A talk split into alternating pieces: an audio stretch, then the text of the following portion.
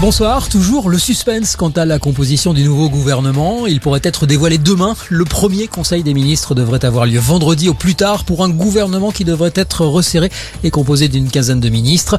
En attendant, la première ministre Elisabeth Borne consulte et enchaîne les rendez-vous avec des cadres de la majorité ou d'anciens premiers ministres comme Édouard Philippe qu'elle a rencontré ce matin. Elle doit aussi échanger avec les partenaires sociaux demain.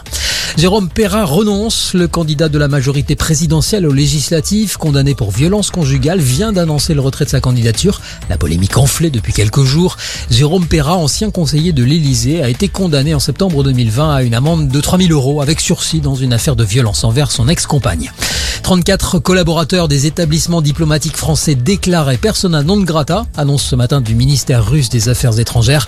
Paris condamne fermement cette expulsion, une réponse aux décisions de la France, précise le Quai d'Orsay, qui avait expulsé déjà des dizaines de Russes en avril dernier. 27 Espagnols et 24 Italiens sont aussi expulsés de Russie.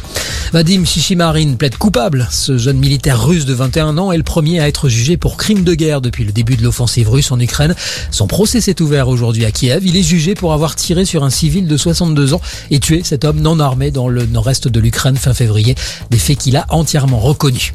La Cour d'appel de Paris confirme la mise en examen du groupe cimentier Lafarge. Elle devait statuer sur la validité de la mise en examen de l'entreprise française pour des faits de complicité de crimes contre l'humanité.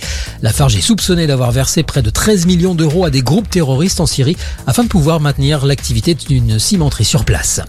C'est l'événement du jour au Festival de Cannes. Tom Cruise en personne vient présenter ce soir Top Gun Maverick, la suite du film culte des années 80 qui a fait de son héros une star. La montée des marches en fin de journée s'annonce spectaculaire et grandiose. Avions de la patrouille de France survoleront le palais des festivals. Enfin du foot, finale de l'Europa League ce soir au programme. Francfort affronte les Glasgow Rangers à Séville. Voilà pour l'actualité. Très bonne fin de journée.